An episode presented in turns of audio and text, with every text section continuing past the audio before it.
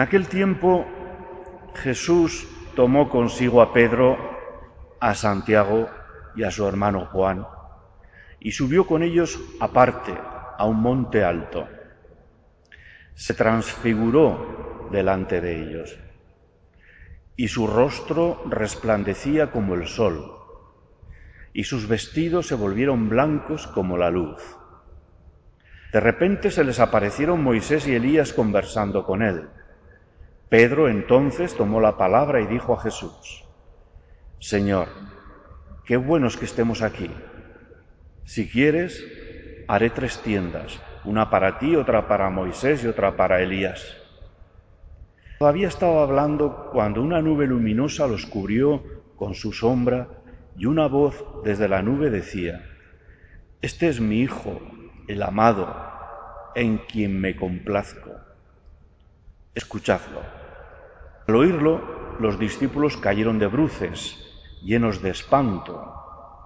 Jesús se acercó y tocándolos les dijo, Levantaos, no temáis. Al alzar los ojos no vieron a nadie más que a Jesús solo. Cuando bajaban del monte, Jesús les mandó, no contéis a nadie la visión hasta que el Hijo del Hombre resucite de entre los muertos. Palabra del Señor. Sentaros un momentito. Avanzamos en el tiempo de la cuaresma, iluminados por la palabra que proclamamos todos los domingos una palabra que nos viene directamente de Dios y quiere iluminar nuestra situación en la vida. Nosotros como creyentes vivimos una situación que a veces no es muy favorable para nuestra fe. Más bien todo lo contrario. Nuestra sociedad, con todos sus reclamos y sus ofertas, muchas veces no nos ayuda a vivir nuestra fe, en más de una ocasión los medios de comunicación ridiculizan a los creyentes. Nosotros mismos, ante cómo viven nuestros paisanos que están sumergidos en el consumo, en el consumir, en el aparentar, nosotros a menudo nos dejamos llevar también por esas corrientes, esas modas, y dejamos de lado nuestra fe, los criterios del Evangelio. No es fácil, la verdad, ser hoy en día creyente con coherencia, digamos más bien ser discípulo.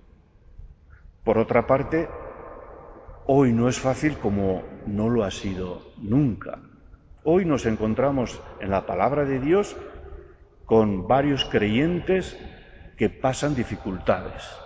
Primero, Abraham, Dios le llama de su tierra a salir de su tierra en busca de una nueva tierra que le promete, diciéndole que será el padre de una gran descendencia. Un hombre que está instalado en su ciudad, allí en Mesopotamia, en Ur de Caldea, y que le manda salir de su tierra, abandonar lo que conoce.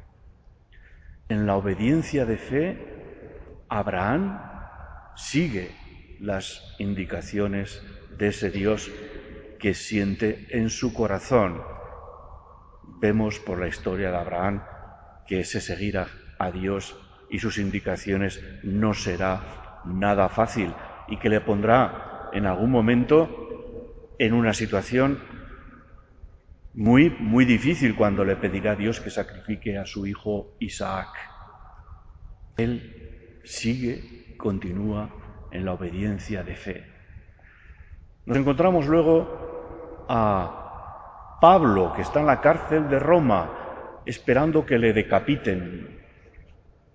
Escribe a Timoteo, su discípulo, diciéndole que en medio de las dificultades se mantenga firme en la fe de aquel que nos ha salvado por su muerte y su resurrección, que vuelva siempre en el recuerdo a Jesucristo, que le mantendrá firme. En el Evangelio tenemos ahí a estos discípulos, Pedro, Santiago y Juan. Imaginamos que a los otros también, que están desconcertados porque Jesús les acaba de decir que lo van a matar, que lo van a, crucificar.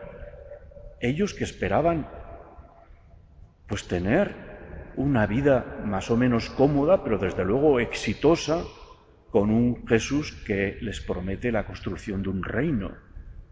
Claro, ellos esperaban un reino de este mundo material, en el cual iban a gozar de los, las prebendas que yo les traía. Pero Jesús les dice que de eso nada, que le llega el sufrimiento, el camino que acabará en la cruz.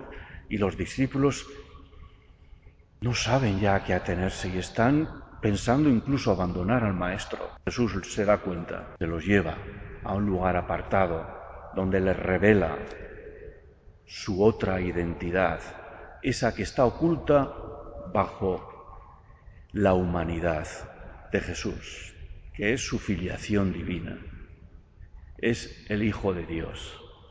Aquí los discípulos lo reconocen, se ven iluminados por esa experiencia de ver a Jesucristo, a su Maestro, que es verdaderamente el Mesías esperado, aunque sus caminos no coinciden con sus expectativas.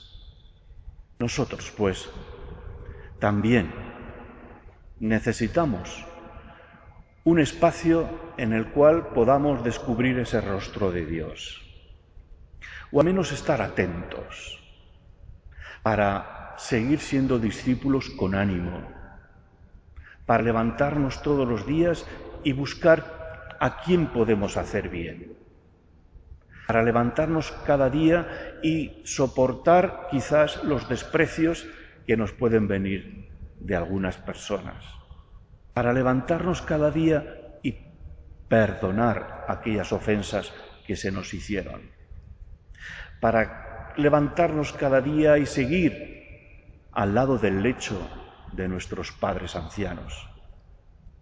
Necesitamos ánimo, fuerza. El Evangelio nos dice dónde encontrarla.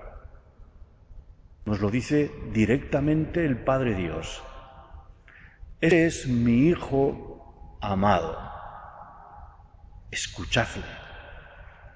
Tenemos que alimentar nuestro ser cristiano, nuestro ser discípulo de una continua lectura y meditación de la Biblia y más en concreto del Evangelio, queridos hermanos.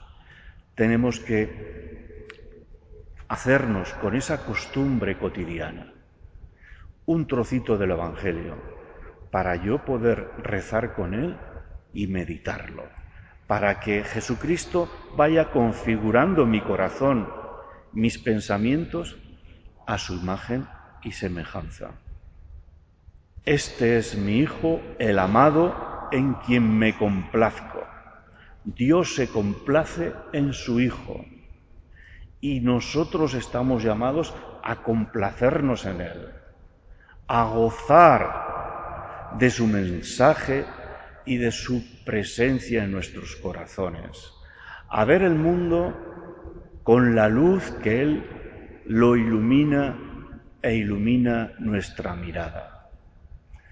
Descubrir que Él es realmente el centro de nuestra vida y que el Evangelio es lo mejor que hemos podido encontrar, el mayor tesoro de nuestra existencia. Este es mi Hijo el amado, en quien me complazco. Escuchadlo Después el Evangelio dice que aquellos discípulos sintieron al Señor que tocándoles les dice, levantaos, no temáis.